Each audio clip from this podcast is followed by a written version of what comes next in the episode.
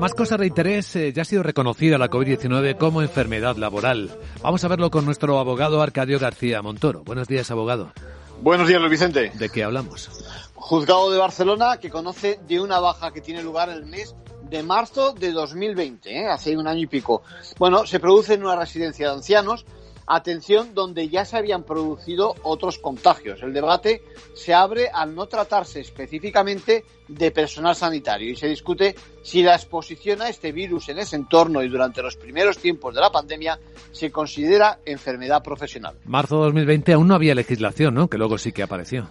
Correcto, quedaba prácticamente un año para que por vía real decreto ley se incluyeran esas medidas que considerasen enfermedad provisional la COVID-19 en el caso de profesionales sanitarios y sociosanitarios. Pero entre las enfermedades de entonces mm, ya figuraban los agentes biológicos, que incluyen otras infecciones causadas por virus similares. En este caso, además, la Inspección de Trabajo había sancionado al centro por falta de medidas de protección.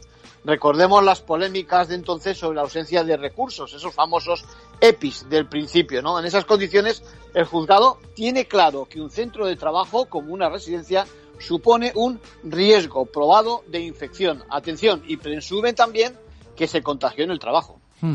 En conclusión. Bueno, son las primeras resoluciones sobre este tema. Nos preguntamos si el carácter profesional de esta baja por contraer la COVID-19 en residencias se verá afectada en los casos donde hay negativa del personal a vacunarse.